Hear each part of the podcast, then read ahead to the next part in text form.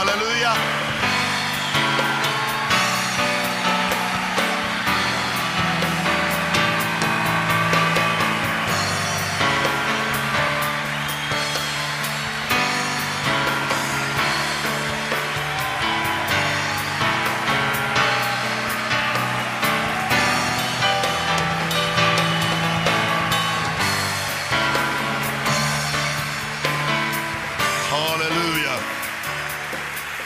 La bienvenida Espíritu Santo de Dios. Dele la bienvenida, dele, dele, dele, dele, dele, dele, dele. Espíritu Santo, Espíritu Santo, Espíritu Santo, Espíritu Santo. Espíritu Santo, Espíritu Santo.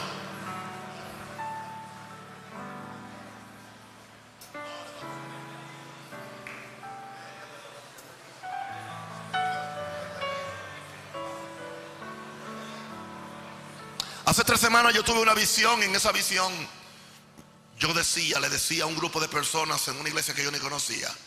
Y yo le decía, y estaba yo postrado, en- así como estaba hoy, pero estaba postrado mirando hacia allá. Y después de haber estado postrado un, rato de tiempo, me volteé así. Y aún postrado, yo empecé a cantar esta palabra. No, no tengo música, no voy a cantarla porque ni me acuerdo cuál fue la música. Pero yo canté esto unas cuantas veces. Y esto era lo único que yo cantaba, una sola frase. Conserva tu amistad con el Espíritu Santo. Conserva tu amistad. Conserva, conserva, conserva. Fíjate que no me dijo empiézala porque ya yo la tengo. Conserva, conserva, conserva, conserva, conserva. Eh, quiero de- decirte algo. Es más difícil conservar que adquirir. Es más difícil conservar que adquirir. Cualquiera quiere una bendición, cualquiera quiere un ministerio, cualquiera quiere un llamado, cualquiera quiere una unción para orar, espíritu de oración, cualquiera quiere hasta un avivamiento. El problema es mantenerlo, conservarlo, conservarlo. Y yo quiero decirte algo, yo quiero que tú me escuches bien. Me acaba de hablar el Espíritu Santo y me dice lo siguiente, que la vida de algunos de ustedes, de esta o se mueren o resucitan.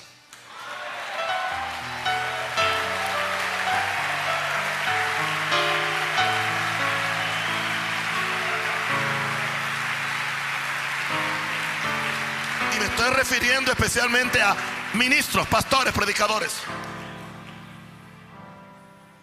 Diga lo que usted quiera. Pero yo vengo del monte de Dios. Estar con Dios. Y todavía Dios habla en la tierra. Me está pasando como Pablo en 2 Corintios cuando Pablo dijo, no sé que cuando, va- cuando yo vaya ustedes tengan que llorar por algunos gemir por algunos que no se han arrepentido de su inmundicia, de su rebelión, de su necedad. Vamos a orar. Levanta la mano. Santo Señor. Tú no tienes que esperar al viernes para arreglarte. Hazlo ahora mismo. Empieza ya. Shh. Rompe sin pase. Rómpelo. Rómpelo. Rómpelo. Señor, Señor, Señor, Señor, Señor, Señor. Yes.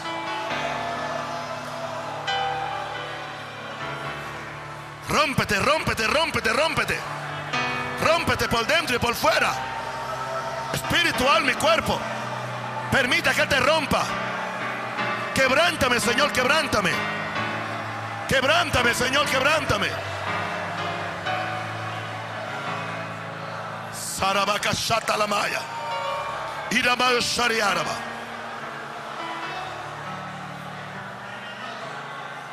Aleluya. Aleluya. Pueden sentarse. Por allá a principio del mes de del mes de diciembre o al final del mes de noviembre, el Espíritu Santo me habló de y hasta me dio el nombre así, me dio el nombre de una cumbre de oración, porque es un lugar de altura. Por eso es que le llamamos cumbre de oración. Es un lugar que te puede llevar a- un nuevo nivel. Y quiero que me escuches, me escuches Hemos oído tanta basura y tanta oferta de tantos ministerios y tantas conferencias. que Dios tiene para ti un nuevo nivel, un nuevo viento, una nueva, una nueva temporada, una nueva unción, un nuevo esto, un nuevo esto. Y es simplemente para robar el dinero a la gente. Porque nadie puede llegar a una nueva temporada, a un nuevo nivel, a una nueva vida, a una nueva victoria, a menos que empiece orando. Pero como eso no atrae a la gente, porque no es fácil orar. No es fácil orar. Es fácil balbucear lengua, pero no orar. Gloria a Dios. Y el propósito de, de este concierto de oración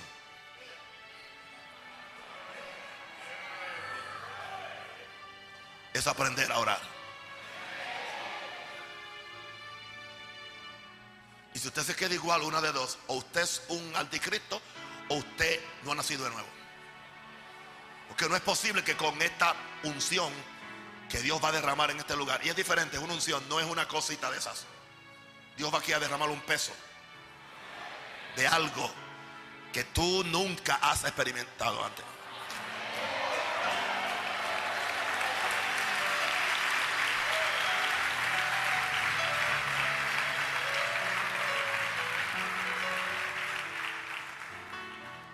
Posiblemente decimos, sí, qué nuevo hay sobre oración, yo siempre he orado. Oh, sí, yo, he estado orando desde que nací del Espíritu, nací de nuevo. Oh, mi iglesia ahora siempre hemos orado. No te equivoques, es otra cosa. Es otra cosa. O sea, lo primero que tenemos que romper es el molde de que ya yo lo tengo. Porque si, si tú no rompes ese, ese molde, tú no vas a poder entrar en lo que Dios quiere hacer con este ministerio. Gloria a Dios. Dios me dijo, haz una cumbre de oración. Y tenía dos países, pero el único donde es fácil que todo el mundo venga. Fíjese, donde es más fácil entrar es a donde es más difícil salir.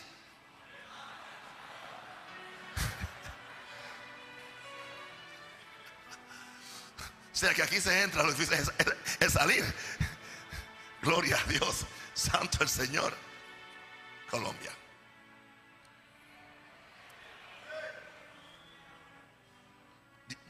Dios tiene el ojo grande sobre Colombia.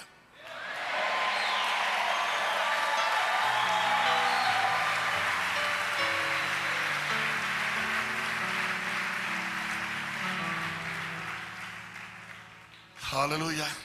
Empiezo diciendo esto. Ustedes saben que el año pasado fue el año más difícil de mi vida y de mi ministerio. Nunca había pasado un año igual. Interesante que fue el año que pasé por primera vez encerrado 21 días en el monte de oración buscando al Señor. Que si no hubiera empezado así, quizás, quizás hubiera sido peor. Gloria a Dios. Fue un año de unos retos y de unas contradicciones y de unas angustias. No queremos repasar el asunto, entiende, porque no vinimos a, repasar lo que el diablo hizo, sino lo que Dios va a hacer. Y ya sabe, algunos de ustedes estuvieron presentes durante la inauguración amarga del monte de oración, dulce amarga porque era una victoria después de un día de una tragedia casi en, en el mismo lugar donde Dios escogió un lugar para la oración. Lo que me prueba a mí lo airado que el diablo está con todo lo que se le apellida oración. El diablo no, le molestan los mensajes. La mayor parte de lo que se canta tampoco. No, no le molestan las, actividades que se hacen en la iglesia o la estructura que tú tienes, las células, eh, toda esa nomenclatura y todo ese aparataje. ¿Qué es lo que es? Es algo que lo que está es son como andamios que están aguantando ah, la cosa para que no se caiga. Usted le, usted le quita a las iglesias todas esas cosas y la, el 95% se, se caen. Quítale, quítale todo ese aparataje y se caen.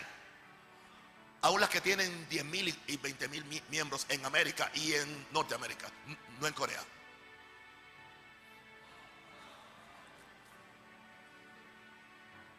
Porque es un aparataje. Quite de las células algunos ministerios. A ver con cuánto se quedan.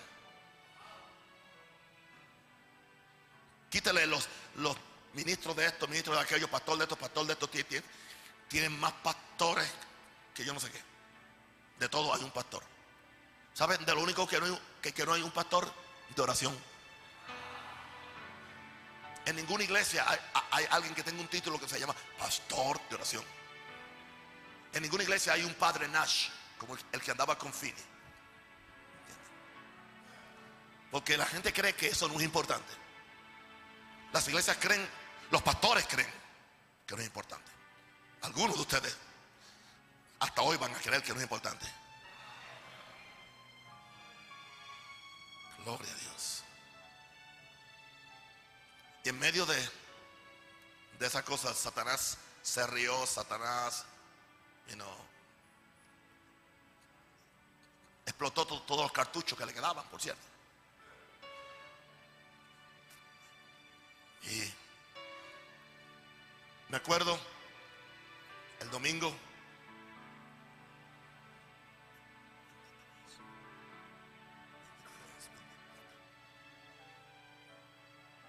Ok. Martes 25, 24, lunes. Creo que el domingo 23. El domingo 23 salí tan frustrado. Nunca había salido tan frustrado. Y le dije a mi esposa, estoy sincero, le dije, mi amor, nunca en mi vida me había encontrado con una cosa que yo no controlo.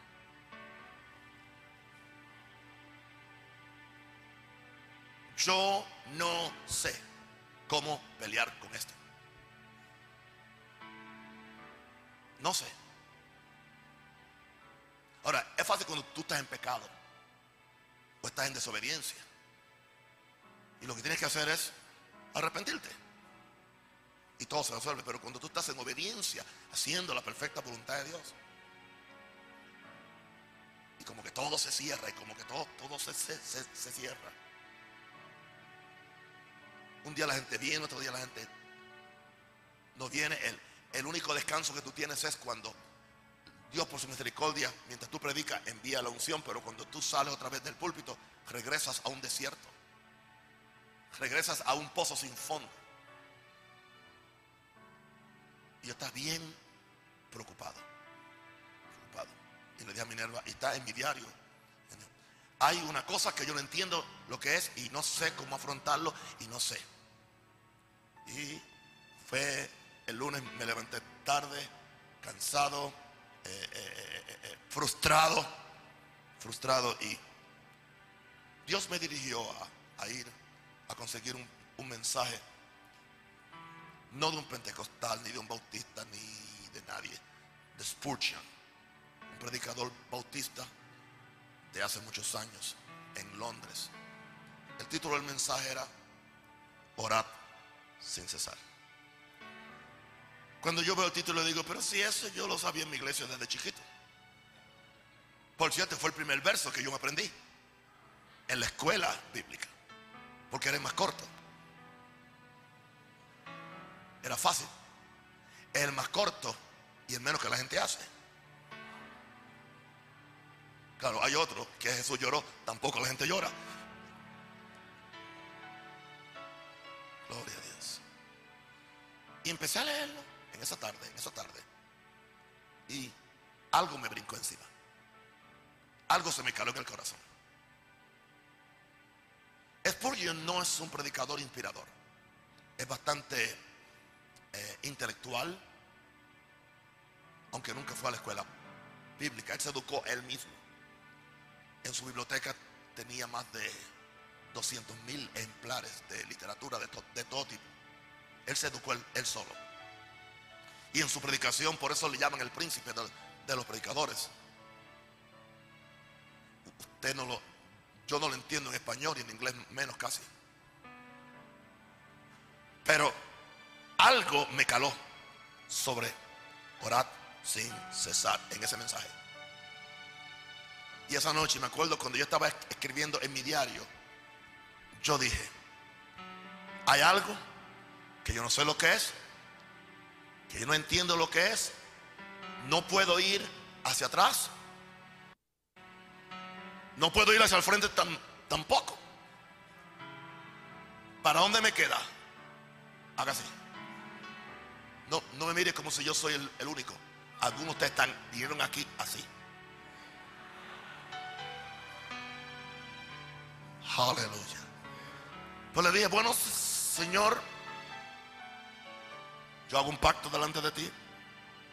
Voy entonces a orar como nunca antes. Voy a orar como nunca antes. Y se acabaron las excusas que necesito descansar algunos días por la mañana. Porque es sábado o porque prediqué el domingo y el lunes tengo ahora que, porque es día del pastor. Se acabaron las excusas. O que no puedo levantarme a orar porque llego a una convención tarde por, las por las noches a, un país y ya el otro día tengo que predicar a, a las nueve. Bueno, Señor, esto es una situación extrema y una situación extrema requiere medidas extremas. Como no es normal, tú no puedes seguir haciendo las cosas normales. ¿Sabe cuál es el problema nuestro? Nos encontramos con situaciones extremas y difíciles y seguimos haciendo lo mismo que hemos hecho todo el tiempo, lo cual no nos resultó ni, ni nos ha bendecido. Es un reto para algunos de ustedes, porque eso conlleva primero un cambio mental. Cambio aquí. Porque muchos de ustedes tienen una formación de aquí, de allá y de allá y de cuántas. Tienen mucha formación de libros y ninguna del libro. Aleluya. O formación denominacional, o formación evangélica, o formación de fe de la palabra, o formación maranata. Y bueno, Señor, aquí estoy.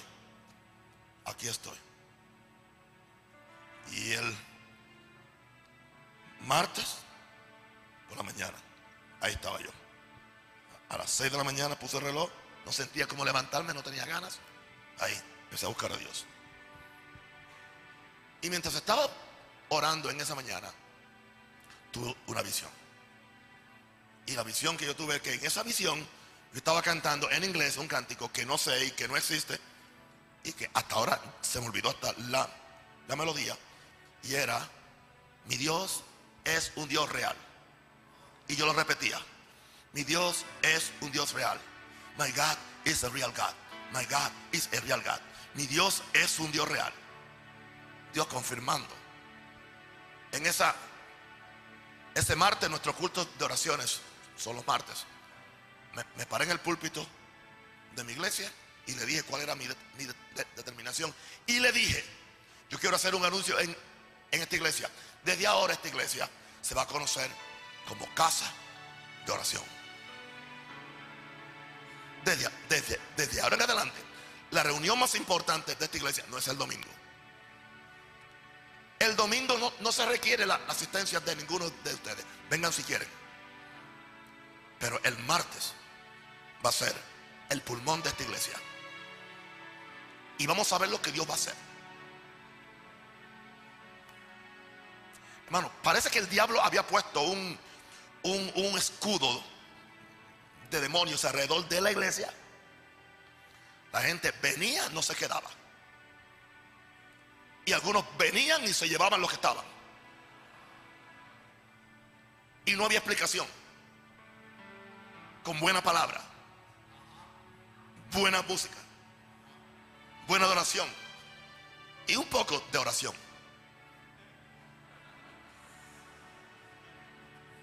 O sea, nuestra iglesia estaba mejor que el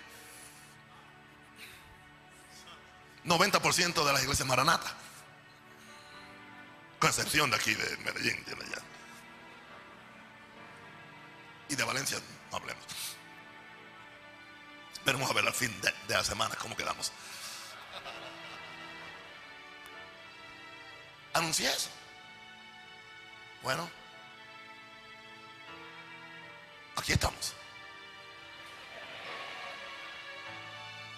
Nuestro martes se ha convertido en la reunión más importante de la iglesia.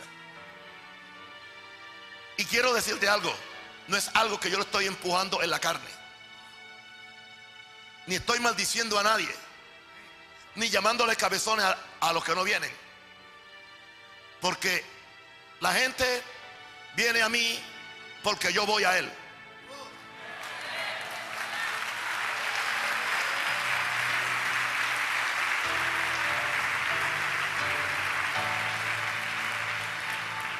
Quiero decirte algo. Yo no empecé esta vida de oración buscando crecimiento, ni buscando dinero, ni fama, ni un énfasis, ni pensando en avivamiento de oración, ni pensando en, un movimiento, ni pensando en esto. Simplemente yo empecé porque yo necesitaba. Yo era para mí. Yo no estaba pensando, a mí no me importaba más nadie. Era yo, era asunto mío. Yo necesitaba. Yo necesitaba algo, algo, algo, algo, algo. Satanás me había dado unos golpes grandísimos, pero yo necesitaba algo, algo, algo. Algo que me refrescara. Gloria a Dios. Y era la oración. Te estás preguntando, oh, entonces descubrimos ahora que tenemos un apóstol que no oraba. Usted se equivocó.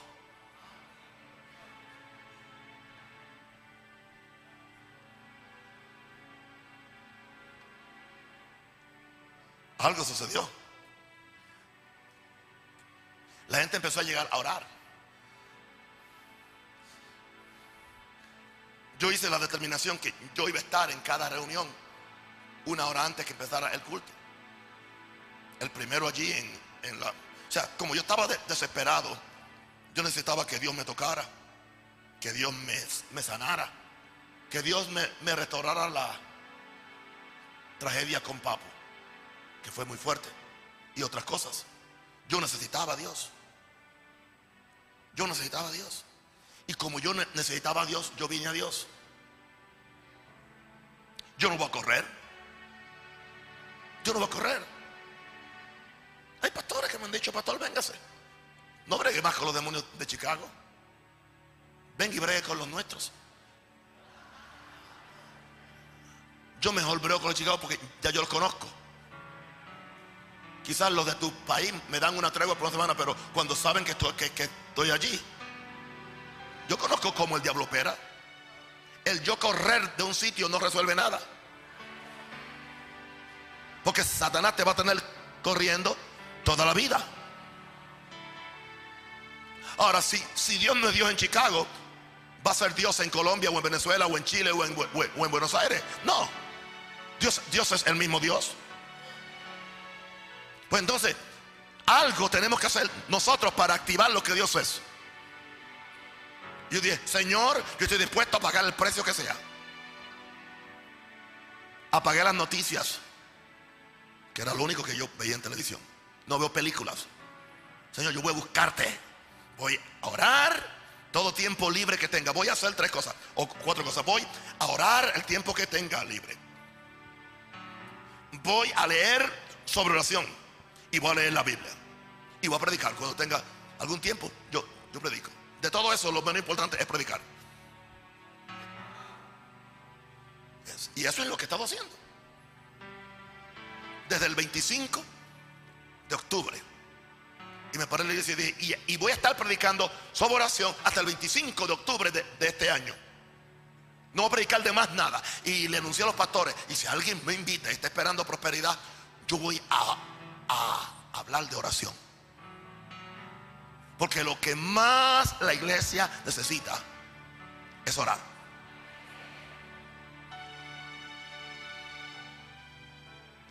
Aleluya. Dios se apiadó de mí. La reunión de los martes, poderosa. Un espíritu de oración. Pero que no solamente la gente está llegando los martes, está llegando los viernes. Igual. Y están llegando los domingos por la mañana. Y están llegando los domingos por la noche. Gente que yo no, conocía. Y Dios no me ha permitido hacer un llamado al altar. Y se están convirtiendo en el asiento. Porque pasar a la gente al frente no los convierte a menos que el poder de Dios esté en la iglesia. Repetir una fórmula mágica no salva a nadie. Lo hemos visto. nos emocionamos con los... Pero ¿cuántos se quedaron?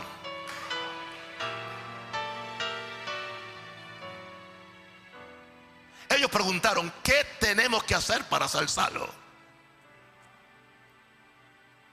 El carcelero dijo, ¿qué tengo que hacer para ser salvo? Gloria a Dios.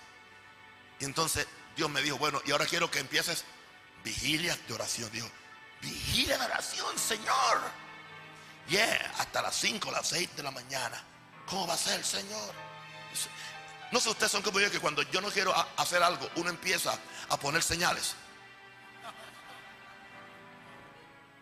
Ah, ustedes son diferentes, son tan obedientes. Bueno, Señor, yo pongo una señal. Yo pongo un vellón. Si tiene agua, pues si, si no tiene agua. Y me dijo, y la, primera va a ser en el monte de oración. En el monte de oración. ¿Y qué día? El día viernes después de acción de gracia. Un día muy, muy pésimo para hacer actividades. Acción de gracia hay una efectividad muy importante. Y es cuando las familias se van y se van el, fin de, semana completo, hacen puente. señores, ese día sí, el viernes de acción de, gracia. Y no en Chicago, en el monte de oración, que son tres horas de camino. Dios, Señor Padre Santo. Yo lo anuncié con temor y temblor. Y yo lo anuncié en esta forma. Yo no, yo no sé si alguno de ustedes van a ir, pero si no van ninguno de ustedes, yo voy a ir solo y yo voy a orar. Y como yo oro solo en casa muchas veces, la noche entera, pues puedo orar también allá solo, solamente cambio de lugar. No sé si la gente se apiadó de mí o qué hizo.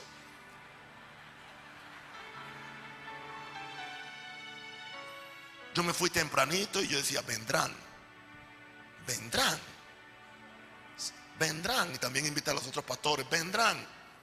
Bueno, hermano, a las nueve la gente empezó a llegar. Empezó a llegar y la gente empezó a sentarse, empezó a orar.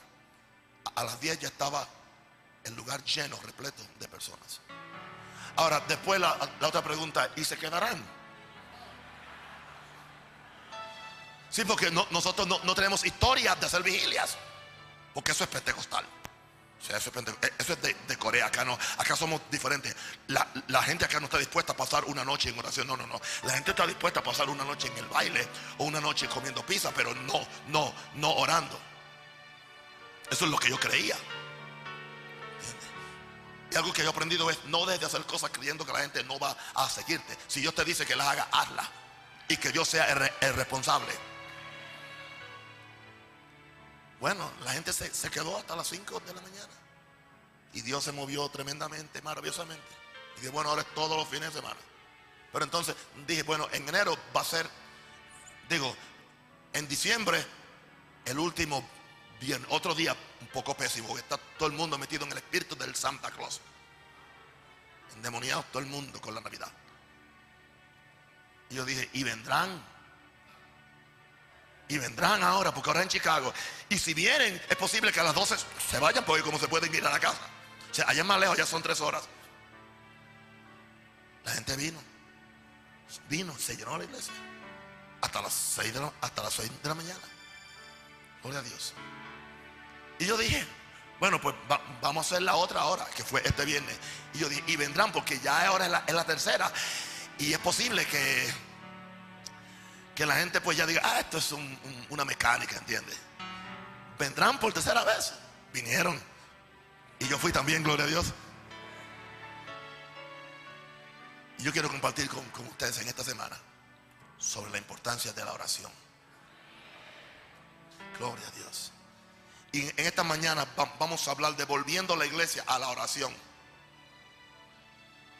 El mensaje de esta mañana es bastante interesante porque Dios me lo dio el, el martes por la noche. Martes por la noche para, para martes por la noche para miércoles que me desvelé porque tenía ciertas molestias y, y, estuve dando vueltas en la que me dijo, pues ya que estoy dando vueltas, me voy a ir a mi cuarto de oración a leer algo sobre oración y a, a orar. Y cuando estoy, cuando estoy leyendo, pues Dios me da este mensaje. Pero lo interesante es esto. Sentí que tenía que ir a la cocina a, tomar, a tomarme un vaso de leche con galleta. Señor, yo tengo hambre y es pecado comer cuando uno no tiene hambre. Algunos de ustedes pueden aplicarse eso. Apúntelo en sus notas, escribas. Santo. Pero yo obedecí al Señor. Cuando yo voy llegando a la cocina, me azota aquel, aquella peste a gas, gas propano. Había, eran como las 2 de la mañana, había una hornilla abierta completamente y estaba la sala inundada de gas. Ah, tengo un sobrino viviendo abajo, Melody, que también tiene su recámara abajo. Yo dije, Señor. Pero entonces me acordé, el hombre que ora, Dios lo libera. La casa que ora, Dios la cuida. Dios la guarda. Dios tiene pacto. Dios usó la inquietud que sentí. Dios me envió arriba supuestamente a orar o a leer algo sobre, oración. Dios me manda a tomar leche con galleta para que yo venga a la cocina donde esté el escape del gas, de forma que yo pueda apagar el, el gas para que no nos hubiéramos muerto todos. No me diga usted que la oración no funciona. No me diga usted que no funciona. Es un escudo de protección. ¿Sabe una cosa? Después de, después de esa mañana yo no pude dormir. Y el Señor me dio el mensaje ahí mismo. La maldición del predicador que no ora.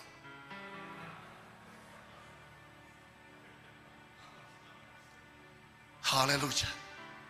Y estuve, orando casi hasta las 6 de la mañana y después fui y oré y dormí algunas horas. Gloria a Dios. Primera Samuel 12, 23. Palabras de Samuel. Así que lejos sea de mí que peque yo contra Jehová, hmm. cesando de rogar por vosotros. Antes os instruiré en el camino bueno y recto. Estas palabras fueron dichas por Samuel después que el pueblo hubo pedido rey en contra de la voluntad de Dios. Y Dios se enojó y, y creo que hubieron unos relámpagos y truenos y el pueblo empezó a llorar, a pedirle a Samuel que orara por ellos. Por favor, ora por nosotros. Hemos cometido un gran mal al pedirle a Dios algo que no era su primera voluntad para nosotros. Pero en el proceso, Samuel le dice al pueblo, no importa lo que ustedes han hecho.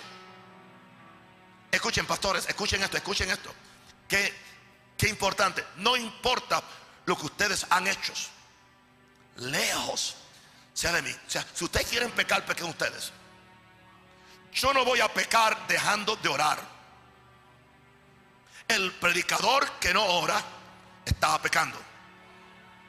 Yo no voy a pecar dejando de orar por vosotros. Antes os, instruiré en el camino bueno y recto. En otras palabras, el camino bueno y recto es orar. Escuche esto. Gente que nacen en una atmósfera de oración son gente de oración.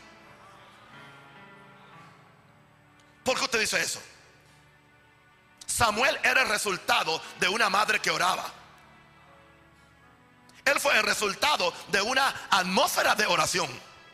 Por eso él era un hombre de oración. Y yo voy a decirte algo, hermano predicador o predicadora. Gente que nacen de, de, tu ministerio, cuando tú eres un hombre o una mujer de oración, serán gente de oración. Gente que nacen de una predicación intelectual o emocional o psicológica van a hacer eso mismo. Por eso hay tanto cabezón en la iglesia de Cristo. Porque los primeros cabezones están en el púlpito. Aleluya. Perdonen que soy rudo en mis expresiones. Soy, soy como Pablo. Solamente que mi presencia no es fea como la de él. Oh, bendito el Señor. Y quiero empezar diciendo esto antes de, darle los 10 puntos. Y no tengo versos casi. Tengo inspiración que Dios me dio. Ahí escribiendo rápidamente. Escúcheme bien. Escúcheme bien. Y yo estoy hablando con los predicadores por la mañana, con ustedes hablo por la noche, ¿ok? Si usted pasa más tiempo haciendo sexo que orando, usted está bajo maldición. Si usted pasa más tiempo comiendo que orando, usted está en maldición. Si usted pasa más tiempo viendo las noticias o, películas o televisión, que usted míralo, busque, haga un, un inventario, usted está mal. Usted está en pecado. Si usted pasa más tiempo en el gimnasio que en el closet, mira el tiempo, porque usted quiere verse bien y no hay nada malo en, verse bien. Pero ¿y qué de verte bien en el espíritu? Aleluya. Si usted pasa más tiempo leyendo la Biblia que orando, usted está mal también. Porque lo principal suyo no es leer la Biblia.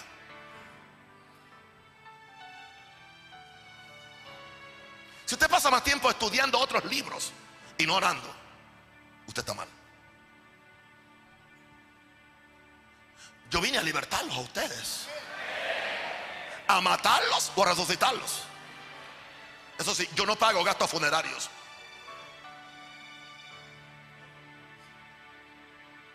Haz un inventario de tu vida de oración, pastor. Haz un inventario y voy a hacer simplista. Todo se resuelve con oración.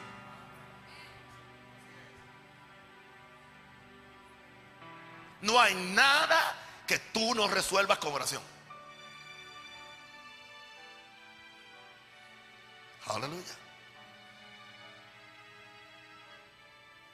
Si pasas más tiempo organizando la iglesia que orando, tú estás en maldición. Es más, algunos de ustedes que tienen sus negocios particulares, yo no le critico eso. Si usted pasa más tiempo en eso que orando, usted está bajo maldición. Ya cuadré aquí a todo el mundo. Me quedé sin amigos y casi sin hijos.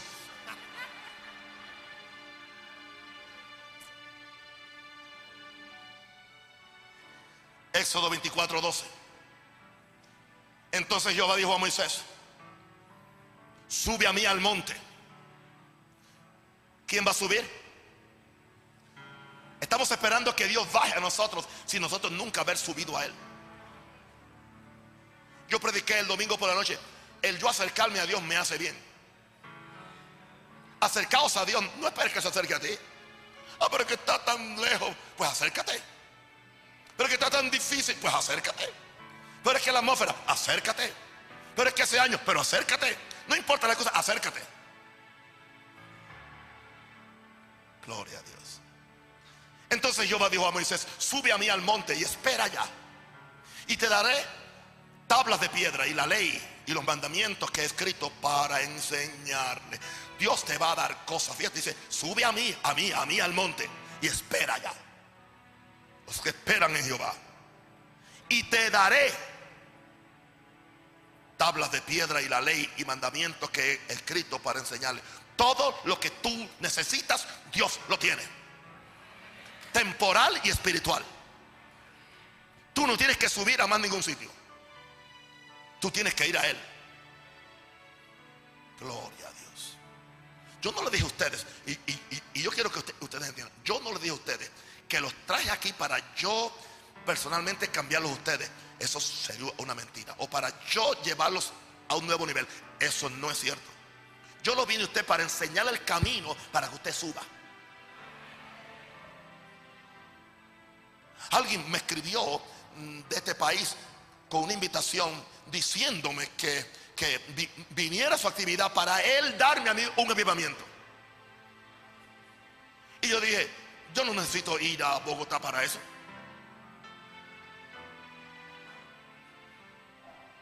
Como mi lugar de oración está como a, a, 30 pies de mi cama. Lo que tengo que caminar 30 pies a mi santuario y buscar a Dios. Porque yo quiero decirte algo. Yo puedo ir a cualquier actividad, a cualquier cosa. Me, me, me pueden llenar la cresta de aceite. Me pueden bañar, me pueden hacer tirar en el piso. Y si yo no cambio mis hábitos de, oración y de búsqueda y, de, de buscar a Dios, voy a estar peor que lo que estaba antes. Porque ahora tuve una experiencia. Pero esa experiencia no tiene un fundamento en qué, en qué estabilizarse y quedarse. Eso, yo no hice oferta a, ustedes, los voy a cambiar, a, no, no, no, no, no, no, Yo, yo voy a tratar de provocarte un apetito. Porque yo te estaría robando el dinero y los gastos que hiciste para venir aquí. Pero si yo logro enseñarte a ti a que tú vayas al mismo lugar que fue Wesley, que fue Lutero, aleluya que fueron estos hombres de la antigüedad. Y ya que estamos hablando de esto, si, si yo puedo enseñarte cómo ir ahí, pues tú vas a poder ir ahí. Y no te vas a frustrar conmigo o con nadie. Y ya que estamos hablando de Wesley, de Lutero, de Whitfield y de esta gente, ¿sabe? Que lo que, lo que hizo que sus, sus, sus, sus ministerios fueran fructíferos no fue la doctrina que ellos auspiciaban. Eso me lo dijo Dios en esta semana. ¿Cómo yo sé eso? Porque Whitfield era calvinista y Wesley era arminiano. Los dos ganaban almas al montón. Y en, ambos, en sus reuniones, la gente caía bajo el poder del Espíritu Santo. Uno calvinista, otro arminiano. No tiene que ver nada con doctrina. Gloria a Dios. Lutero aún murió medio católico, bautizando niños. Pero Lutero decía, decía, mañana tengo un día tan y tan ocupado, por eso tengo que empezar orando tres horas.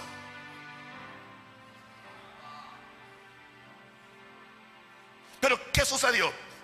Los luteros hicieron un museo. Digo, los luteranos, Noruega es un museo de luteranos.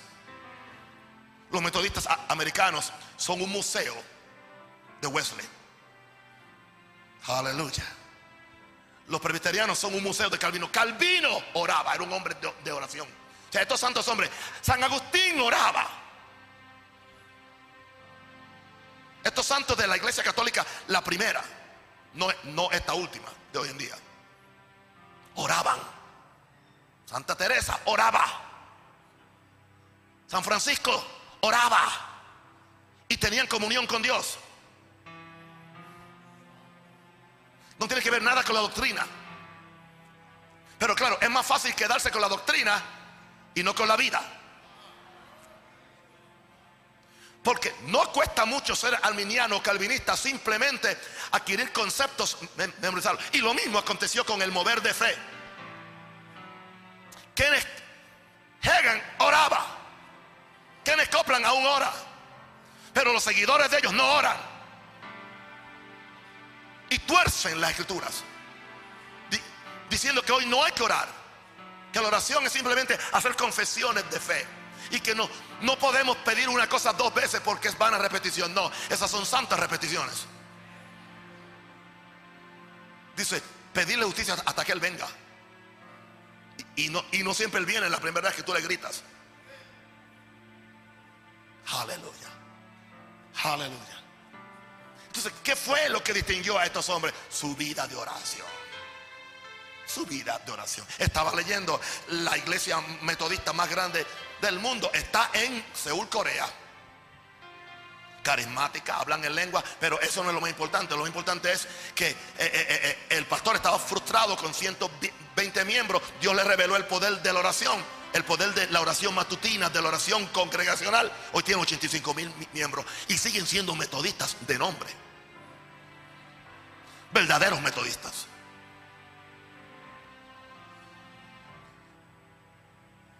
Usted puede tener todo el aparataje de Maranata. Y eso usted no le va a asegurar una vida victoriosa. Poner el nombre Maranata afuera no dice nada. Es buscar a Dios. Qué mucho apartaje hay. Usted debe ir a la India para ver si eso le va a funcionar. O debe ir a predicarle a los inditos en el Amazonas.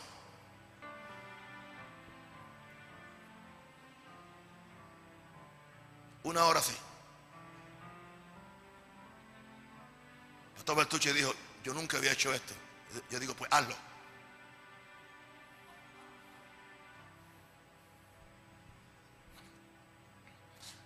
Porque es una maldición el predicador que no ora. Número uno. Wow. Está más interesado en la promoción de su personalidad y su habilidad que la persona de Jesucristo y la habilidad del Espíritu Santo. Ese fue el primer punto que Dios me dio a las 3 de la mañana. Está más interesado en la promoción de su personalidad y habilidad que en la persona de Jesucristo y la habilidad o poder del Espíritu Santo. Viene muy, buen, muy bien vestido, de ropa cara, zapatos de cuero, anillos en todos los dedos, las uñas mejor hechas que las de una mujer. Las mías no. Pero no vienen vestidos de la unción. Y yo, yo no he dicho que usted no haga esto, eso si, si a usted le gusta. Eso no es. No me malinterprete. No me llame legalista ahora tampoco. Eso no es. Porque hay, gente que se quitó todo lo de afuera y también dejaron de orar. Porque creyeron que lo de afuera era.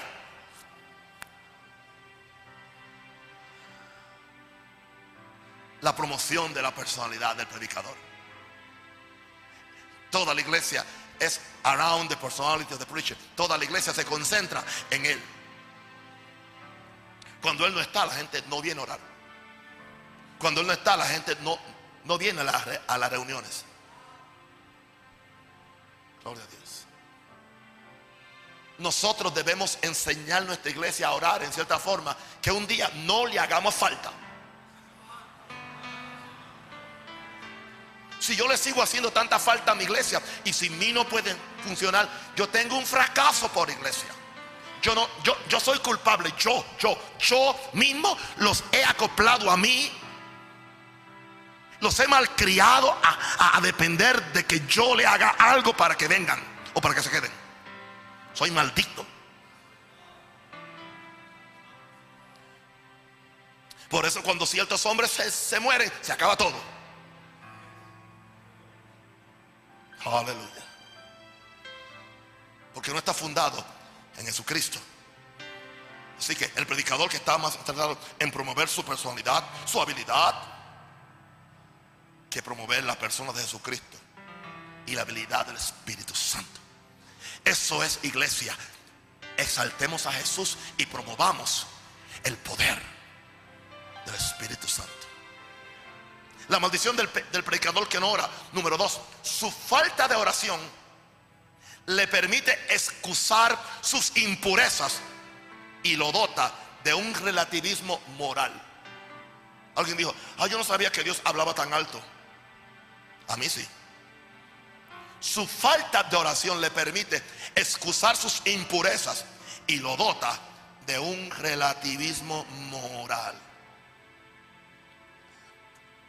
Hay cosas que Dios me permitía a mí cuando yo no oraba tanto que ya no me las permite. Yo mismo no me las permito. Se me fue el gusto por ellas. Se me fue el gusto por ellas. No me impresionan, no me atraen. Dios me atrae. El closet de oración me atrae. Su presencia me atrae. Su gracia me atrae. Su bondad me atrae. Su poder me atrae. La gente empieza a dejar la santidad cuando deja de orar. No hay forma que un ministro que esté orando por lo menos dos o tres horas al día se divorcie de su esposa. No hay forma. Por eso mi papá nunca se divorció. No hay forma que caiga en vicios de pornografía. Gloria a Dios. Y voy a ir un poquito más allá. Y no hay forma que una pastora nacional e internacional que esté orando tres y cuatro horas tenga que ir a una clínica a subirse los pechos para verse mejor en televisión. Estoy hablando de Norteamérica. Porque está orando. Y cuando está orando, eso no es importante.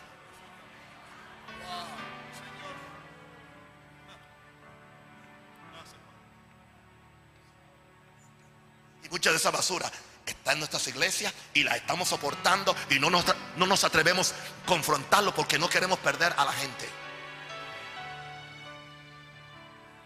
Enseñemos a nuestras jovencitas a buscar a Dios, no a buscar a la clínica para que la, agarren por aquí, por aquí, por aquí y por allá.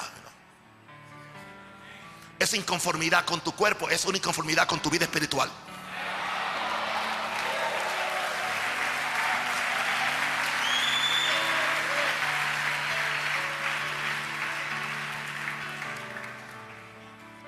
Dije a mis hijas, el bandido que les diga a ustedes que, que para poder ser, para que ustedes sean esposados, ustedes tienen que hacerse un arreglo, me los mandan para el infierno y después yo voy detrás de ustedes. Las aman tal y como son. Falta de oración. Esa basura es falta de oración.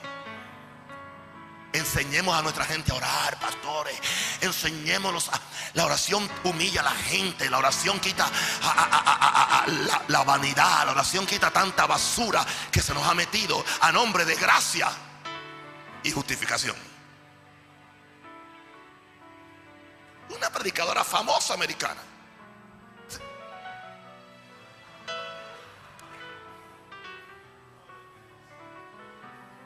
Y después entonces hay que alarse los pellejos, alarse aquí y hacerse aquí.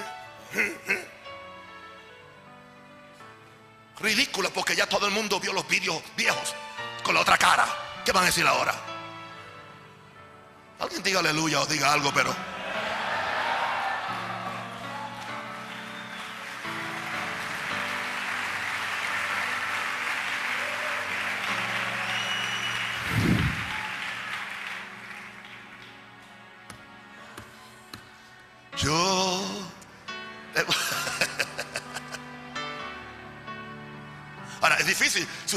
hacerse una operación por una necesidad fisiológica o algo. You know, ya, eso, ya eso es diferente. Ya eso es diferente. Pero no por vanidades ilusorias. Dice, dice en Jonás: Los que aman vanidades ilusorias desprecian su propia misericordia.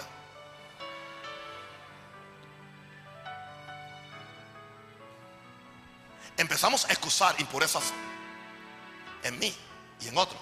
Y por eso no nos atrevemos a confrontar el pecado en la iglesia. Porque si el pastor está lleno de lujuria, ¿cómo va a predicar en contra de la lujuria? No, la belleza de Dios se observa, decimos. Se observa, pero no se codicia. Falta de oración. Tienen que bajar de peso. Estoy hablando con ministros, ok, no. Ustedes sigan siendo como ustedes. Ustedes pueden comer lo que quieran ustedes allá. Yes. Yo te busco.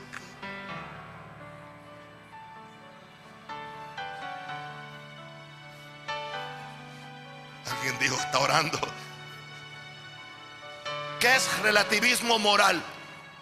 Las cosas dependen, todo depende. Y no, es demoníaco.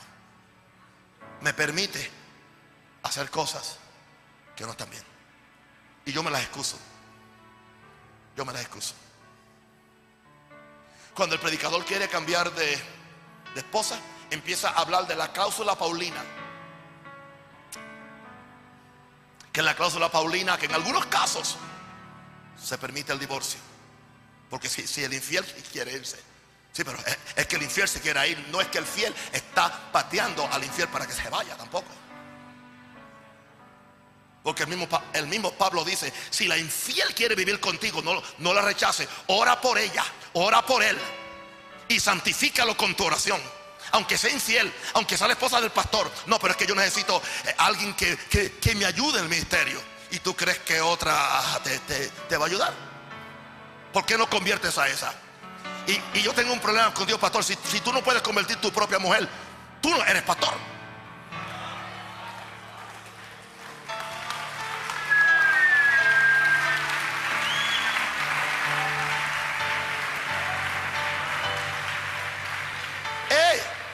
La puedes evangelizar 24 horas al día. Tú duermes con ella. Está, es, la, es oveja más cerca de ti.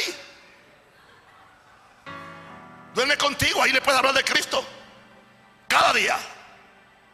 Y un día dice, para que no me agote la paciencia, voy a convertirme.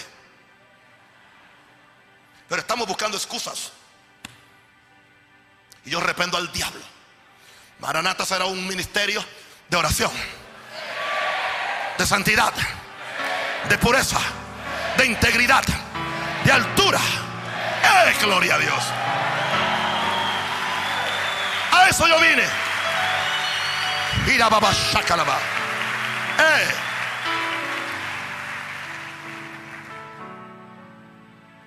La maldición del predicador que, que no ora, número 3, siente un gran orgullo por un mensaje que es una letra que mata y no un espíritu que, que vivifica. Siente un gran orgullo. Predicador que no se prepara, que no es.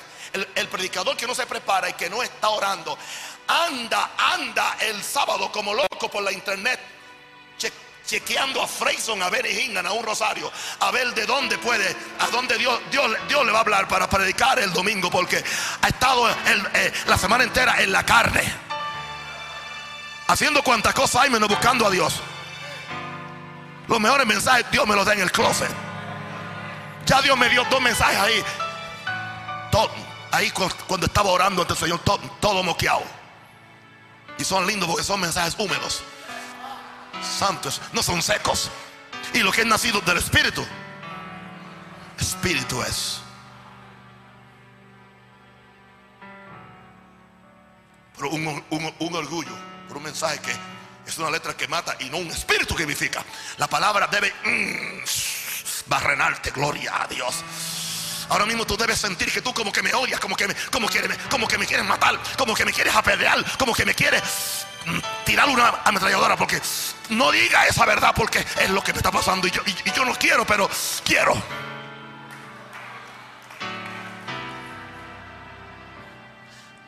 Yo le decía a Minerva, Minerva, el asunto es que yo estoy orando por un avivamiento, pero no podremos tener un, avivamiento. Escúchame, Hilder. Yo le dije a mi esposa, no podremos tener un avivamiento a menos que primero tengamos una reforma. No podremos tener un, avivamiento a menos que primero ten- tengamos una reforma de nuestras doctrinas, de nuestros conceptos. A un concepto que se han, se han concretado en Maranata, que no fue mi intención, pero fue lo que la gente entendió. Aleluya, está pasando. Está sucediendo. No. Es mejor predicar 15 minutos en el espíritu y no una hora en la mente.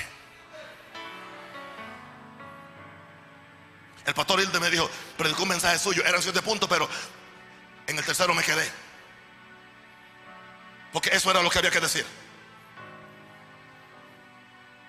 No, no predique para llenar espacio, predica para llenar corazones.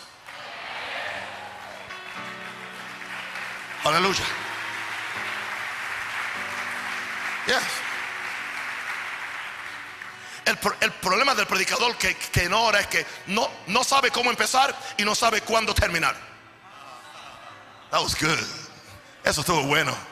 Eso estuvo bueno. No sabe cómo empezar, pero después no sabe cuándo terminar. Y creen que están predicando el Evangelio eterno.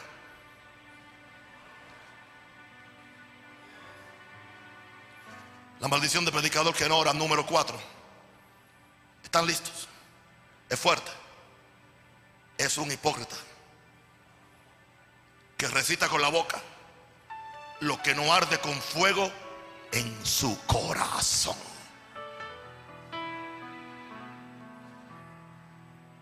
Es lo que todo el mundo está diciendo. Yo no entiendo ahora los predicadores el evangelio que están predicando. Evangelios poéticos, espiri- espiri- espiritualizaciones. Somos la generación del desierto. Nosotros no conocimos nunca Egipto. Por eso no, por eso nosotros no somos esclavos de la religión. Porque somos la gente libre. Somos los que nacimos en el desierto. Somos los que entramos a la tierra prometida. Ay, Señor. Y ahora es nuevo nivel. Nueva temporada. Amigo de Dios. Toda esta cosa. Eso es lo que se predica. Es otro evangelio. Yo no veo eso en Pablo, ni, en Jesucristo, ni en arrepentido y convertido. Era lo que ellos decían. Hoy nosotros, estamos hoy bregando con la autoestima. Vamos hoy a hablar de la autoestima. Vamos a, ¿Qué autoestima? Autoestima. La mejor autoestima es Cristo en ti, que es el auto. Si Cristo es el auto en ti, gloria a Dios, tú vas a tener la mejor estima que hay, la estima del Espíritu Santo de Dios. Cristo en ti, la esperanza de gloria.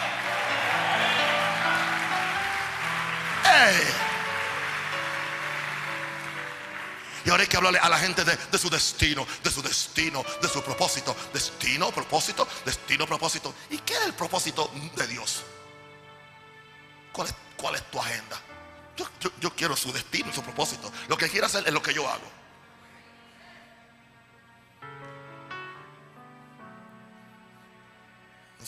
No sé si algunos van a seguir predicando igual.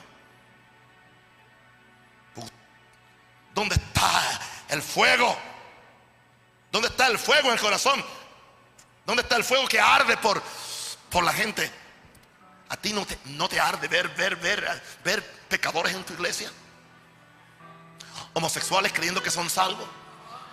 Lesbianas creyendo que son profetizas. Hechiceros creyendo que son apóstoles. A ti no te, no, no, te arde, no te da el celo por mi casa, no te consume predicador. ¿Qué pasa contigo muchacho? ¿Qué pasa contigo muchacha que ha vendido tu primogenitura por un plato de lentejas? ¿Dónde está la pasión? ¿Dónde está la pasión? No te arde.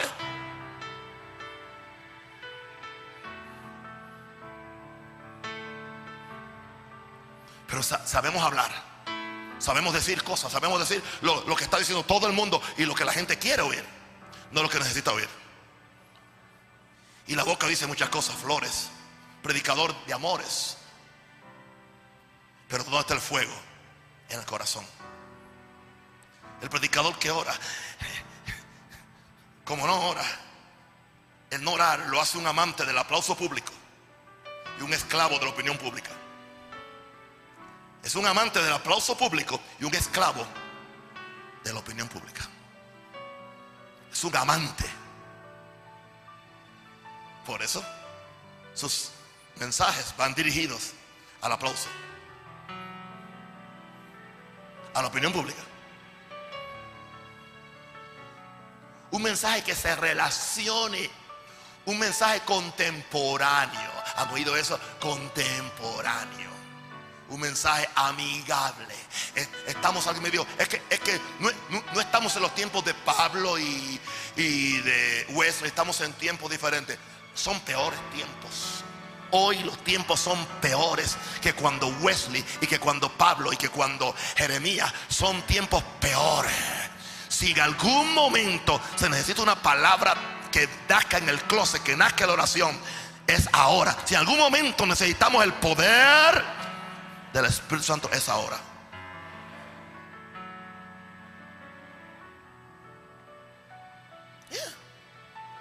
Si la gente no me aplaude, eso no es importante. Yo no soy, diga conmigo, no soy un esclavo de la opinión pública. Gloria a Dios. Como me llamó Hilder y me dijo un día, me dijo, Padre, Jesucristo tenía el mejor plan de el mejor plan de crecimiento de la iglesia wow, tremendo. ¿Cuál era Hilder? Bueno, cuando Pedro le dice, mira, se han ido todos. Y después dijo, y también tenía el mejor plan de seguimiento. ¿Cuál es? ¿Se quieren ir ustedes también?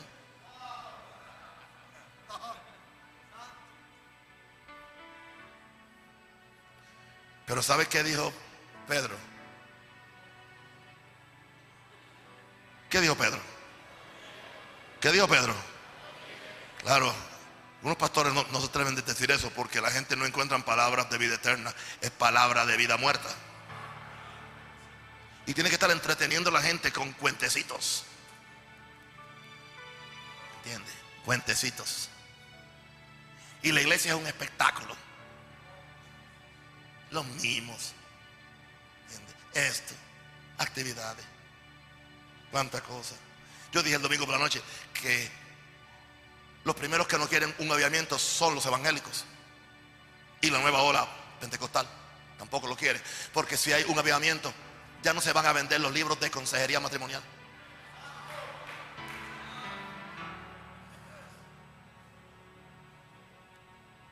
Oía al pastor Simbala diciendo que en estos últimos 20 o 30 años es cuando más divorcio y más problemas espirituales hay en, los matrimonios de las iglesias cristianas y es cuando más libros sobre, sobre, sobre matrimonios se han vendido. Y él dice que es cuando peor están las familias cristianas, es durante esos últimos 30 años y, y es cuando más libros se han hecho, cómo criar los hijos y cómo tener un hogar cristiano. Pero no, no hay oración.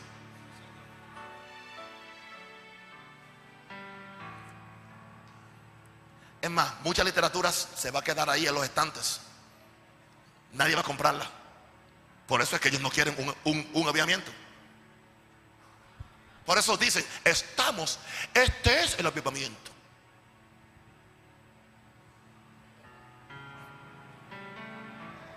Lo peor que le puede pasar a una iglesia es decir, ya, ya estamos en el avivamiento. Si su iglesia está, siga, pero la mía no está.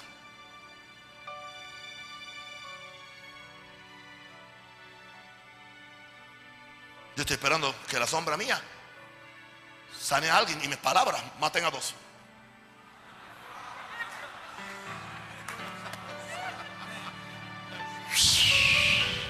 Avivamiento, diga avivamiento. ¡Hey, gloria a Dios! Yo,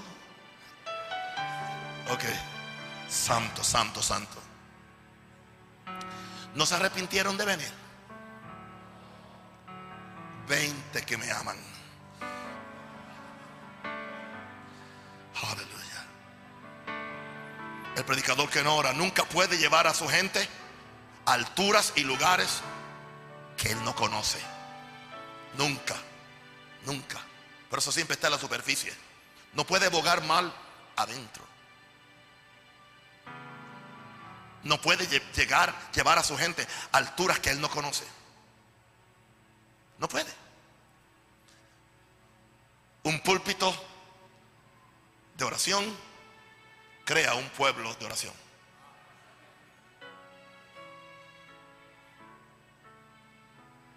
Yo siento la unión con mi iglesia. Yo estoy orando por ellos. Ellos están orando por mí. Yo estoy enamorado de mi iglesia. Yo no estoy allí por una necesidad. Yo estoy, allí porque los amo. Yo estoy orando por ellos cada día y ellos oran por mí cada día. Y yo lo puedo sentir. Pero es porque yo oro por ellos. Ahora, yo no simplemente oro para salvar mi cara cuando voy a, predicar, para que Dios me dé un poquito de, aceite. No, no, no. Yo oro porque yo los amo. Y quiero que el propósito de Dios se cumpla en ellos. Lloro por mi matrimonio, yo lloro por mis niños antes que van a la escuela para que sean librados de hombres malos y perversos. Lloro por los empleados que van a la, fábrica por la mañana que no, que no se dañen sus extremidades en algún accidente del trabajo. Lloro, los cubro con la sangre de Cristo. Lloro por la familia, por los matrimonios. Lloro por los, por los hijos inconversos que tienen mis hermanos y mis pastores. Y como estoy orando por ellos, ellos oran por mí. Hay algo que se manifiesta y es recíproco. Pastores, dejen de buscar atrechos. No hay atrechos. Shortcuts, atrechos. No, no busquen atrechos. No hay atrechos. No hay una forma más fácil de hacerlo. Ahora, e, esto, esto no es fácil. Esta forma no es fácil. Es muerte. Es muerte. Es muerte es muerte. Gloria a Dios. Yo he enseñado a mi iglesia a perseverar en oración. Tuvimos la vigilia el viernes. De las, son, de las 10 a las 2 menos cuarto. Los cielos eran como de bronce, de hierro. Nadie se levantó, nadie se fue. El pastor nos dijo, bueno, pues como Dios no vino hoy, pues hasta el próximo mes, porque quizás Dios no quería que estuviéramos la noche entera. Ahí estuvimos. Mm, gloria, gloria, gloria. Ahí, ahí. Yo con la cabeza metida en el altar, con la Biblia abierta, gloria a Dios, orando cosas de la palabra. Y a las 2 menos 15, los cielos se abrieron.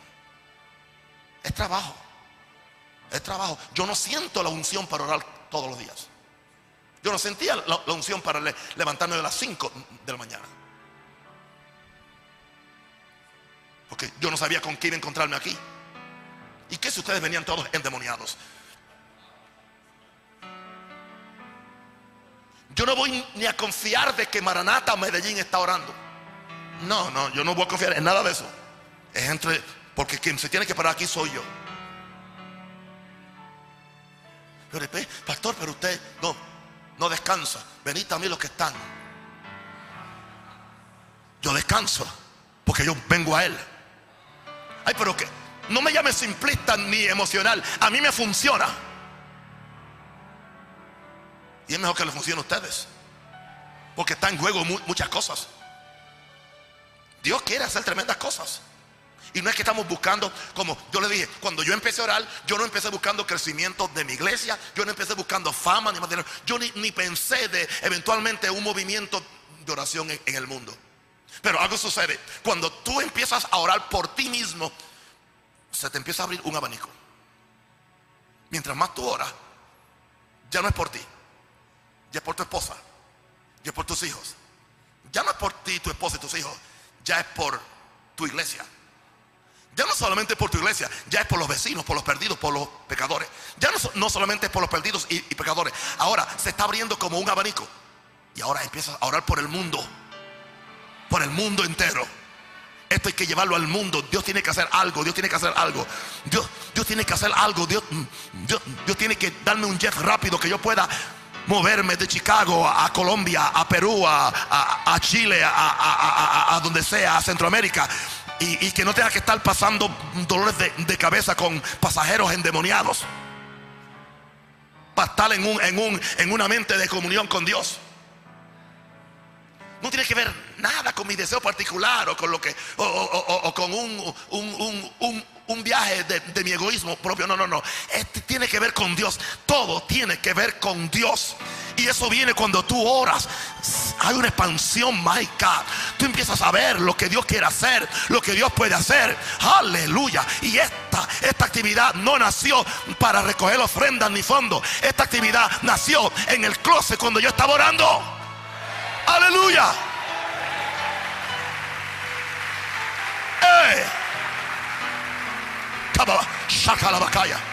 Levante, alaba a Dios. Levante las manos. Ahí está. Levante las manos. Haga algo. Ore. Dios, cámbiame, dile. Cámbiame. Cámbiame, Señor. Oh, gloria a Dios. Shariaba cándala. Harricotería Dios lo está haciendo. Dios lo está haciendo. Dios lo está haciendo.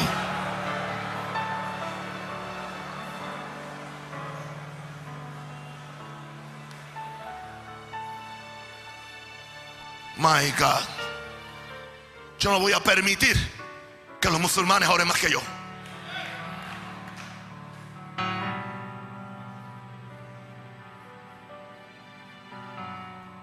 Hay gente que andan por ahí criticando a los, a brasileños de, de pares de sufrir, pero ellos oran más que los pentecostales.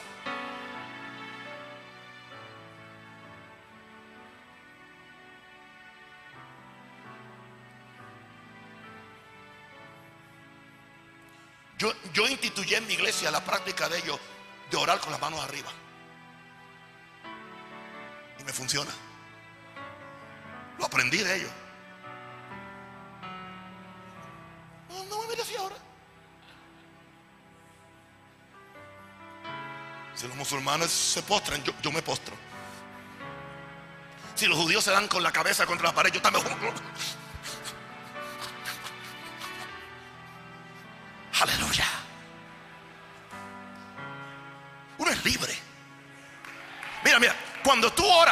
No puedes encajonarte ni a tu propio cajón maranata. No puedes, no puedes, no puedes. Aleluya. Macaya. Gloria, gloria a Dios. Santo el Señor. Gloria a Dios. Se fue esa iglesia sofisticada, Maranata.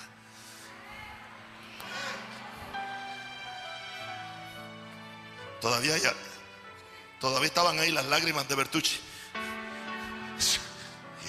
Las manchas mías, lágrimas. El Salmo dice, le diste a comer pan de lágrimas y a beber lágrimas en abundancia. Digo, Señor, dame a comer pan de lágrimas. Hay que llorar. Hay que llorar. Gloria a Dios. La gente que llora mucho nunca tiene catarro. En la oración se, limpia.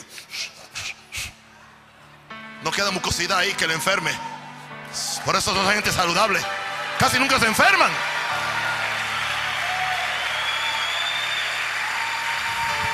Oh, gloria a Dios.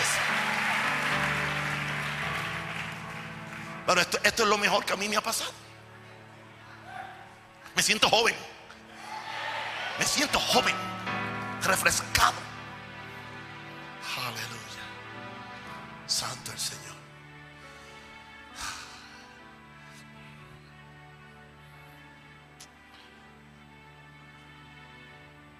El primer domingo una hermana me, regaló un libro. Una hermana que, que yo sé que no lee libros.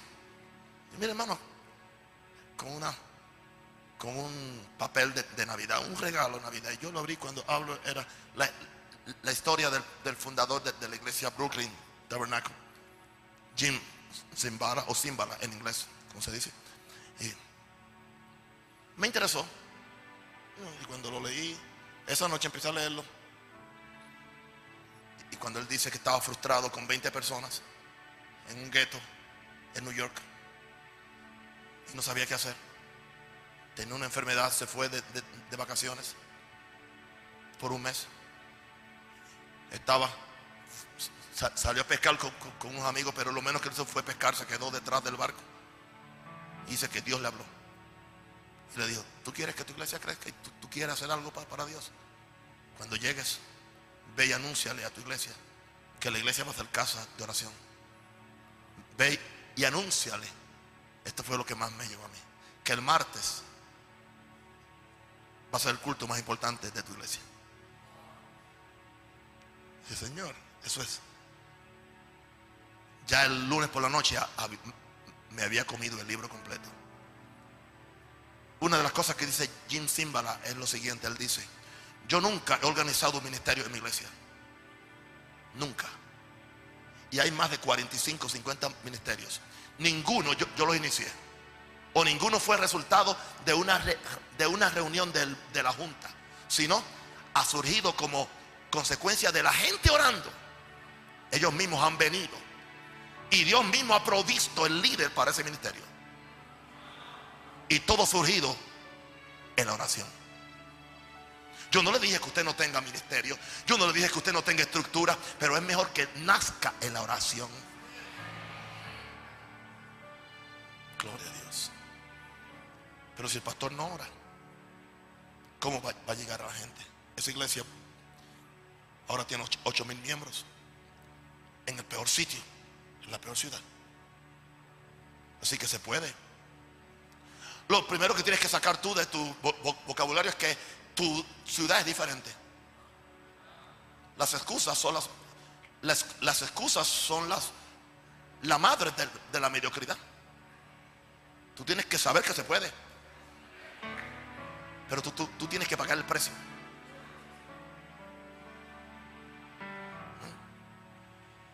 Claro, el predicador que, que no ora, número 7, no agrada a Dios, no intimida al infierno y nunca, nunca redalguye a los hombres. Por eso es que es una maldición.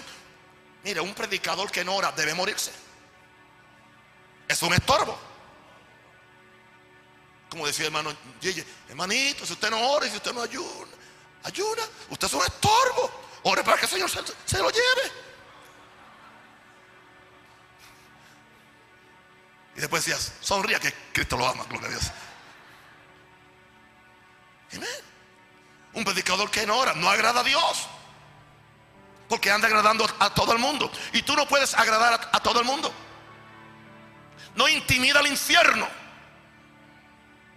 Y no redarguye a los hombres. Yo le dije a alguien, wow, parece que el diablo se, se dio cuenta que estamos orando haciendo vigilia, porque en la tercera nos visitó, fue el primero que llegó y se sentó, a las nueve estaba allí, allí sentado allí en el asiento.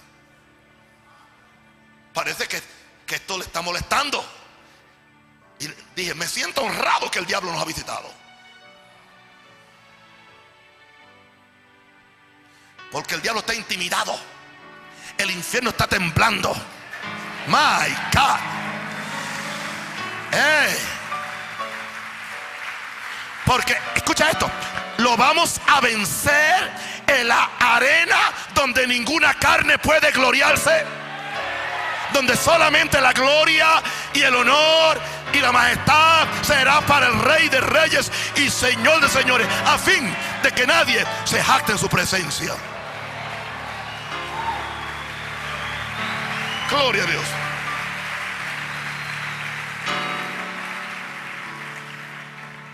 La maldición del predicador que no ora. Número 8. Se le hace fácil trocar la gloria de Dios con la gloria de los hombres. Se le hace fácil. Se le hace fácil trocar la gloria de Dios por la gloria de los hombres. Y, siempre anda cavando citernas que no retienen aguas. Siempre está haciendo comité de esto y comité de lo otro. Y a ver, trato esto y no funciona. Trato aquello y no funciona. Tratemos esto, tratemos aquello otro. Y ha tratado infinidad de cosas. Mira, cabeza de santidad. Si no funciona y si no está en la Biblia, ¿para qué tratarlo? ¿Por qué no ir al libro y preguntarle cómo lo hacía Pedro en Juan? Y nosotros persistiremos en la oración y en el ministerio de la palabra. Eso es lo que vamos a hacer. Pero todo el mundo lo está haciendo. A mí no importa que todo el mundo lo esté haciendo. Pero Pedro nunca lo hizo. Pablo nunca lo hizo. Pablo nunca hizo. Cuando Jesús entró en el burro, él no traía una botella de aceite echándole aceite a, todo el camino. Para santificar el camino de Jerusalén y tumbar los principados para, de forma que él pudiera establecer un reino humano.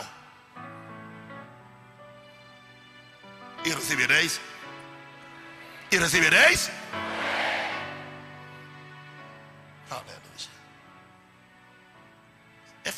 Trocar la gloria de Dios cuando usted no conoce la gloria de Dios. Pero cuando tú la conoces, querido, mira, yo no cambio esta hora en la presencia del Señor. Cuando mi corazón se desgarra ante Dios y derramo mi alma completita ante yo no cambio esto por el mejor tesoro del mundo. No hay nada que el diablo pueda darme o ofrecerme que pueda compararse con la gloria que aquí es manifestada. Y cuando mm, y cuando tu iglesia aprende a orar tienes una iglesia sólida. Hoy mi iglesia es más sólida. Tiene sustancia. No están buscando una emoción. Eso no indica que no pueden emocionarse en un momento. Porque no hay emoción en una vigilia orando tres y cuatro horas y oyendo dos o tres predicaciones. No hay emoción en un martes orando una hora y media. No hay, no hay ninguna emoción. Pero hay una sustancia hay una sustancia. La iglesia que sabe orar, tienes gente de sustancia. No son movidos por cualquier viento de doctrina. Y ya que estamos en esto, e, enseña a tu gente a orar antes de darle un curso de entrenamiento.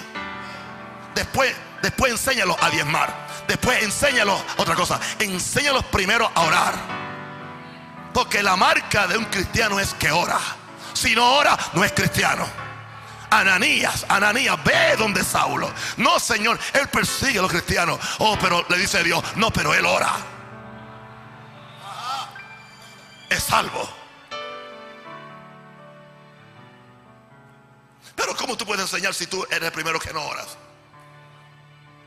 Yo quiero hacer una confesión. Yo siempre he orado mucho.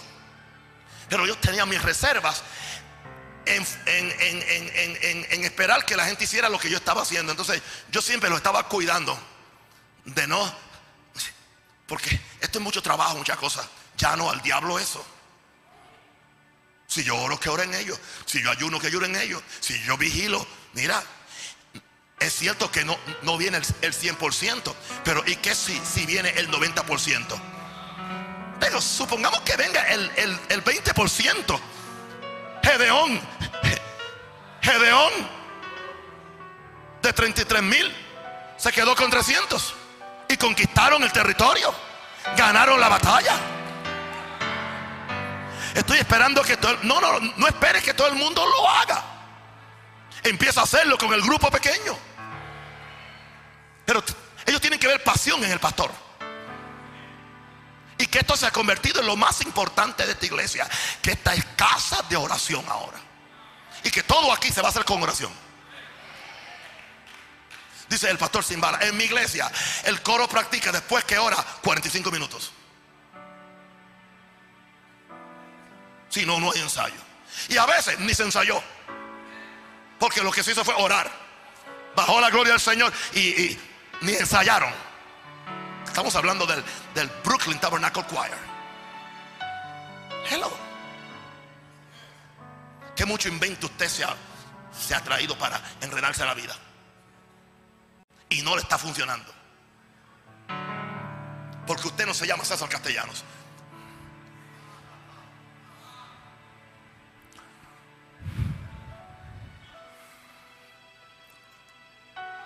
Número 9, la maldición del predicador que no ora es responsable que la iglesia es responsable que la iglesia no sea la casa de oración que Dios instituyó. Nadie más tiene la culpa. No es tu esposa, no es tu diácono, no es la gente que no ora, no, eres tu pastor. Si tú oras, la gente ora. Si tú ayunas, la gente ayuna. Si tú eres santo, la gente será santa. Si tú ofrendas, ellos ofrendan. Si tú eres un dador, ellos son dadores. Si tú amas al apóstol, ellos aman al apóstol. Si tú amas a Dios, ellos aman a Dios. Aleluya. Si tú eres bueno, ellos serán buenos. Porque ellos van a ser como su padre. Ellos van a ser como su pastor. Como es el pueblo como ese sacerdote, será el pueblo. No hay que dar más vuelta.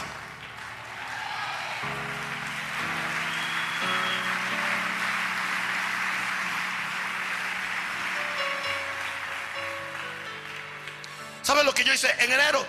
Yo tumbé, tumbé la, la, la, la hora de alabanza. La tumbé. Y, do, y, y estuve dos semanas Dos semanas estuve sin, música ninguna, a capela, bellísimo. Y dije, le voy a, probar a mis pastores que, no tienen que, que, descarriarse cuando se le va el músico. Porque mi casa no es casa de música. La música es un aditivo, un complemento, pero no es lo que es.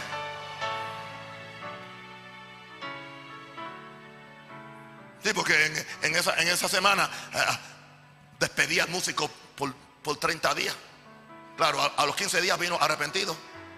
Y dice, bueno, cuando, tú estás, cuando te decidas servir a Dios, viene y me dice, pero yo no puedo estar, que tú estás al lado mío en la misma plataforma, vete. Y sin paga.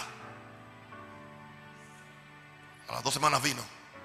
Porque él sabía que yo, yo estaba funcionando muy bien sin él. Cultos ungidos de domingo, mañana y la gente viniendo sin música, sin pandereta, sin danzante, sin nada. Simplemente a orar y a llorar y a oír un mensaje. Orar y orar y buscar a Dios. Y, la gente viniendo. Y la gente, y, y cómo es eso? Dios lo está haciendo. Porque mi casa, casa de oración, será llamada.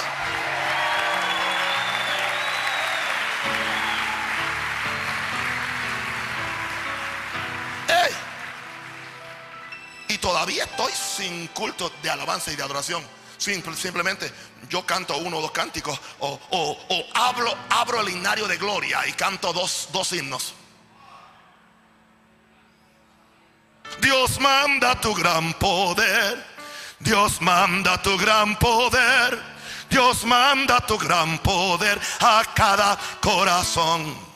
Dios está restituyendo este gran Pentecostés y el Espíritu sus dones nos reparte otra vez. Dios manda tu gran poder. Dios manda tu gran poder.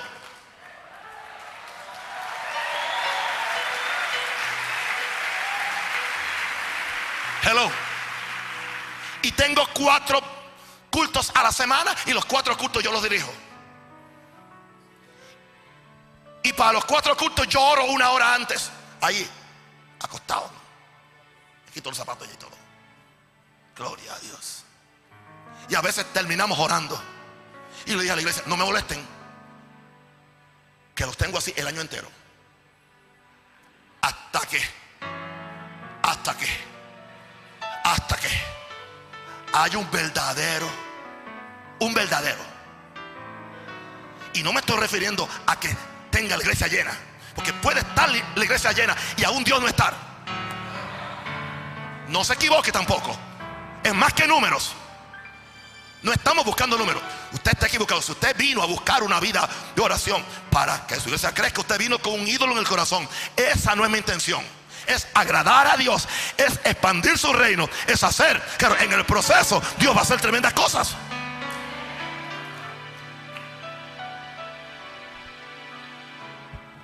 Yo iba a ser más noble con ustedes, pero no puedo. A, menos que no ore tres horas por la mañana. Mañana voy a tratar de hacerlo sin orar a ver.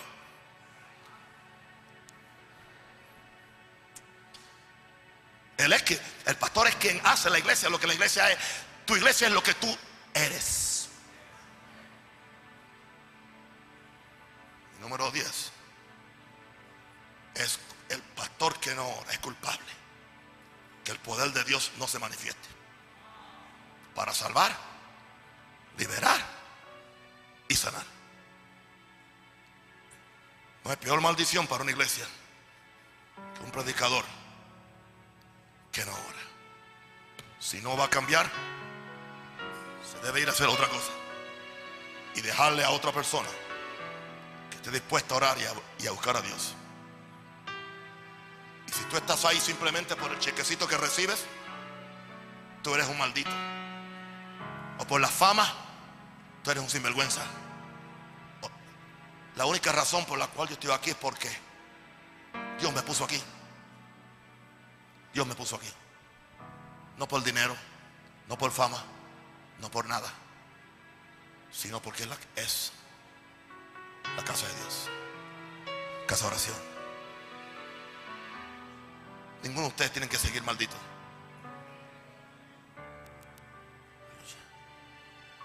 Ahora, voy a advertirle algo. Porque en guerra avisada no muere gente. Quiero avisarle algo. En estos tres meses, desde octubre, empezamos a orar para que los cielos se abrieran.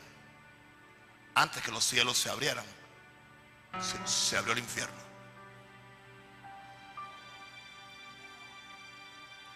Nunca nos habían robado en la iglesia. Nunca nos habían robado.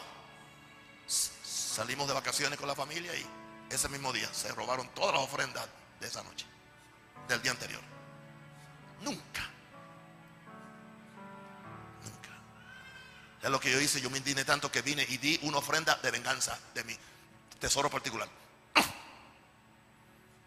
está. ¿Quiere que le diga otra más? Porque a mí me gusta ser transparente para que la gente no se engañe. Yo, no quiero que tú salgas de aquí en, un engaño.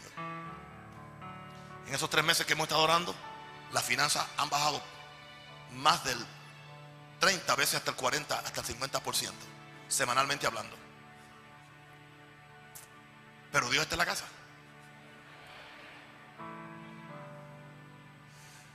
Porque el diablo, por donde único te puede afligir es por lo natural.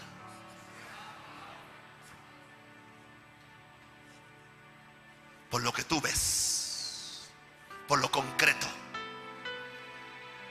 Pero si tú aprendes a ignorar lo natural y a concentrarte en lo sobrenatural, ¿sabes lo que? Esas cosas suceden, pero lloraba. Pero lloraba. Yo, yo sigo orando. Porque La iglesia tampoco es casa de diezmos ni de ofrendas. O sea, yo no voy a, ver la efectividad de lo que estoy haciendo por los diezmos y ofrendas que entraron en esa semana, sino porque Dios salvó almas. Dios cambió gente. Yo tengo gente que están viniendo jovencitos, pastor, estoy atado por la pornografía, ore por mí. En las vigilias. Se acercan. Pastor. Y está pasando en todas las cultos, personas viniendo. Ellos, ellos mismos, ellos mismos. Pastor, ore por mí. Pastor, ayúdeme. Yes. Ve, ve un cambio en la iglesia de los niños. Ve un cambio en el grupo de los jóvenes. Allá dice, Naisa dice, yo me tiro también allá a orar, me tiro al piso y, y de repente están todos los jóvenes ahí conmigo llorando buscando al Señor. Eso es iglesia. Si lo quieren, lo toman. Si no lo quieren, perezcan en su pecado. Ahí sentados, tómese la mano. No arriba, pero allá, ahí. Oremos. oremos con pasión. Que Dios nos haga hombres de oración, mujeres de oración. Ahí está. Eso es. ¡Eh!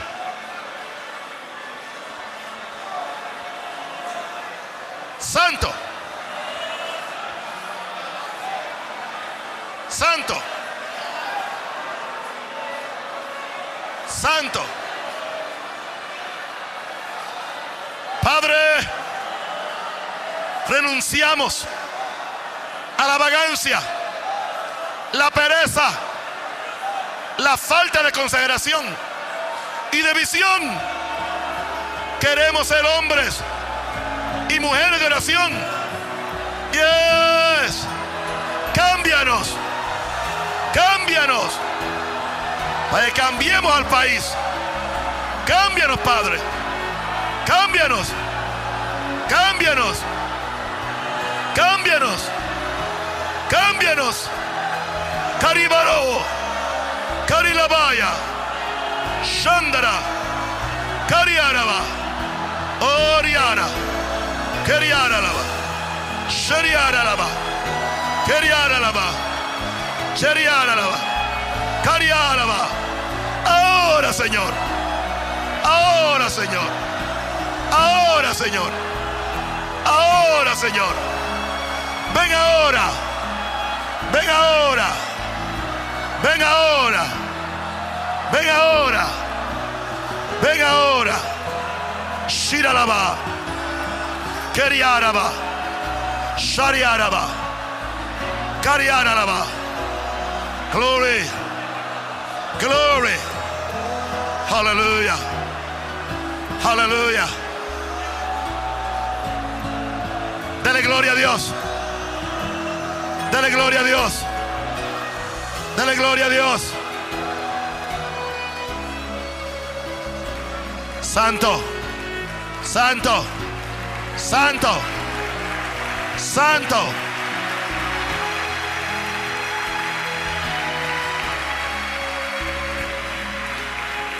¡Ey! Aleluya. Está sucediendo. Está sucediendo.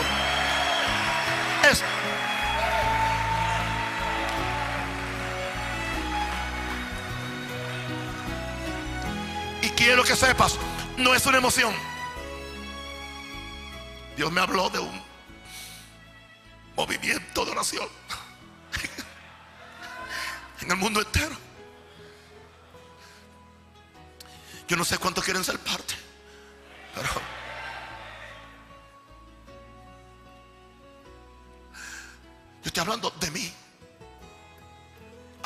A mí. Dios me dio. Me dio. Renuncia a todo. Yo tuve que, renunciar a mis negocios. Se los entregué a Naisa. Y cuando acaben eso, yo- me dijo, eso lo pasa el otro.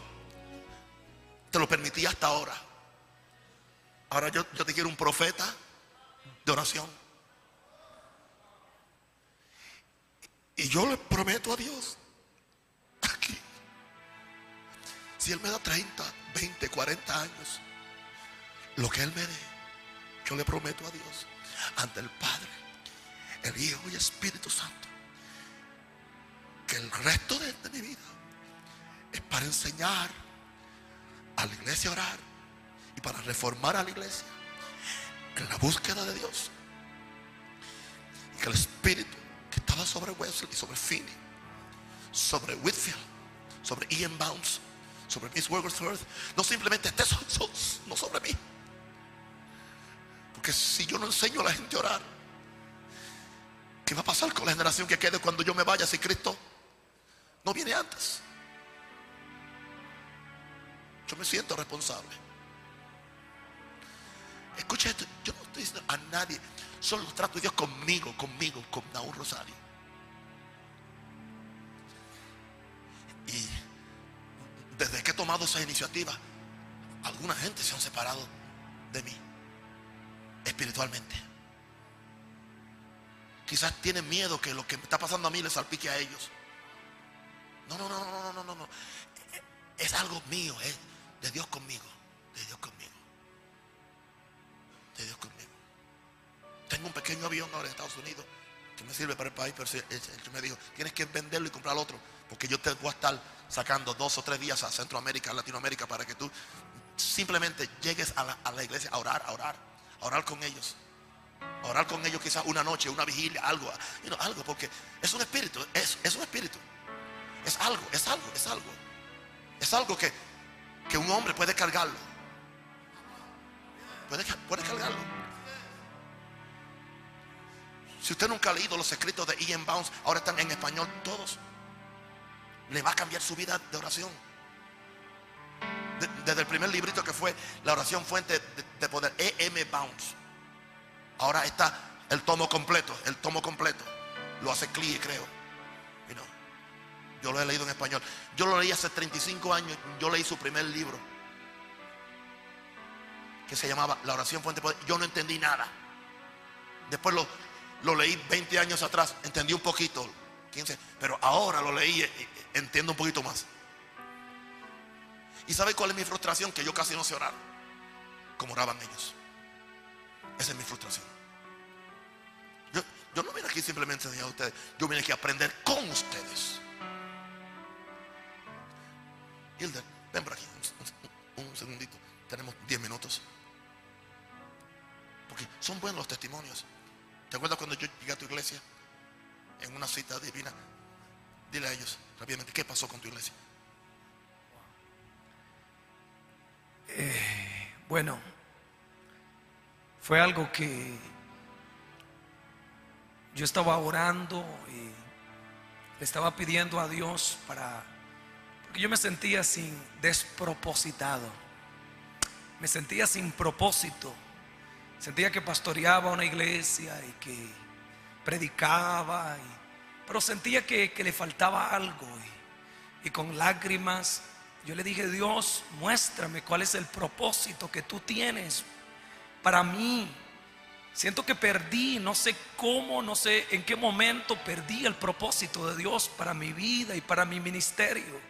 Y simplemente predicaba y pastoreaba y, y- hice muchas cosas para, para tener una iglesia exitosa y tener una iglesia grande. Y entre más luchaba, menos tenía o menos lograba. Y en un momento de, de frustración y de dolor, yo le dije, Dios, yo quiero que tú me muestres el camino. Eso se lo pedí un domingo por la noche con lágrimas al Señor. Y lo menos que yo esperaba era que, que el lunes yo tuviera la visita sorpresa de, del apóstol Naún Rosario, de mi papá. Eh, Yo no sabía, yo no sabía que, que, que, que yo iba a, verlo a él, ni yo entendí. Yo dije, pero ¿para qué él viene? Yo no entiendo para qué él viene. Y, hasta se me olvidó lo que yo había orado.